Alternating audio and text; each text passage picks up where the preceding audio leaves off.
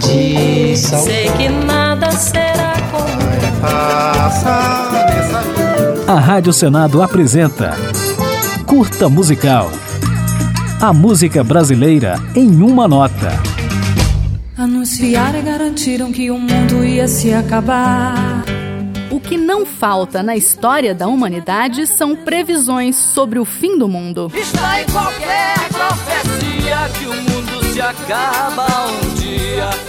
E o que não falta na música brasileira são letras que falam sobre o fim do mundo. O mundo acaba hoje, eu estarei dançando.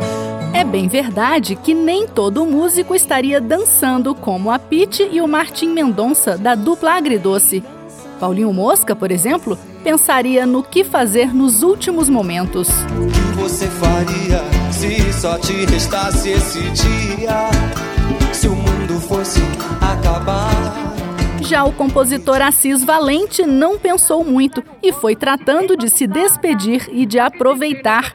Mas as coisas não saíram exatamente como o previsto no samba E o Mundo Não Se Acabou, lançado por Carmen Miranda em 1938. Beijei na boca de quem não devia, de quem não conhecia.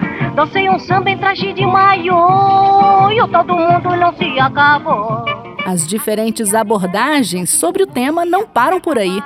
O pernambucano Lula Queiroga, por exemplo, acha que todo dia é o fim do mundo. Todo dia é o fim do mundo. Todo dia tem que respirar mais fundo. Na lista de músicos que apresentaram uma visão particular do fim do mundo, ainda temos Raul Seixas, Rolando Boldrin, Lenine, Ventania, Zé Ramalho, Roberto Carlos, entre muitos outros. Perto do fim do mundo, como negar o fato?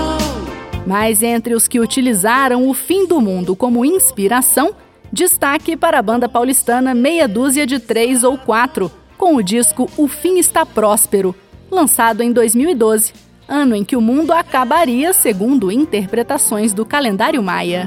20 de dezembro de 2012, na véspera do Amagedon. O álbum O Fim Está Próspero, feito para ser a trilha sonora oficial do fim do mundo, apresenta 11 faixas bem-humoradas sobre o tema e conta com participações especiais de Arrigo Barnabé, Suzana Salles, André Abujanra e Tom Zé. Vende-se um planeta usado. Vamos encerrar ouvindo um trecho de uma das faixas desse disco, o irreverente samba desenredo para o fim dos tempos, com a banda Meia Dúzia de Três ou Quatro e participação de Danilo Moraes e Vandi Doratiotto. O fim da era glacial foi o abrir alas do aquecimento global. Um verdadeiro início da desgraça, o apogeu e a decadência de uma raça. O homem entrou no jogo, virou seu próprio carrasco, dominou o fogo, fez o carvão, a chaleira e o churrasco. Acabar, acabar pra fazer carvão devastação. E da chaleira veio a revolução industrial.